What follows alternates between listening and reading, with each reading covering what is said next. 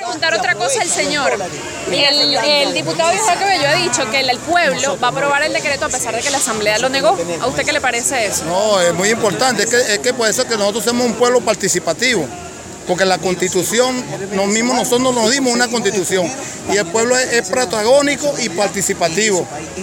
Lo, lo que nosotros queremos para bien, para el pueblo, tenemos que estar siempre permanente en la calle y motivar al mismo pueblo que que se dio su constitución. Sin la constitución nada. No, no, nadie tiene que salirse de la constitución. Que tenemos que todos en pie de lucha lograr los objetivos y, y el legado que nos dejó el comandante Chávez. Sin embargo, en teoría, la representación que se encuentra en la Asamblea Nacional es justamente pues una representación de lo que quiere la gente, porque fueron elegidos a través del voto.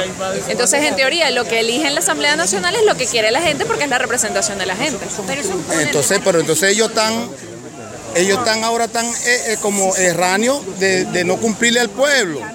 Porque si, una- si esa es una, si esa ley, ellos le dan, le dan play para que se cumpla, toditos vamos a ser beneficiados, toditos vamos a ser ¿Qué beneficiados. le hace pensar? Ellos decían, eh, los diputados de la oposición, que ese decreto era más de lo mismo. ¿Qué le hace pensar a usted que no es más de lo mismo?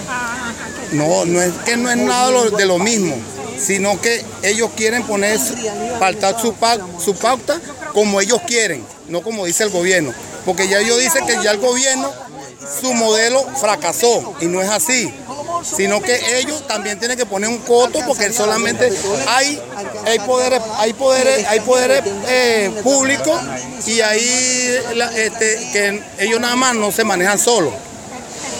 Ahí está el presidente de la República, que ellos tienen que sentarse y dialogar con el presidente de la República y, y- y- y lo que ellos necesiten, el mismo presidente también los puede ayudar a ellos.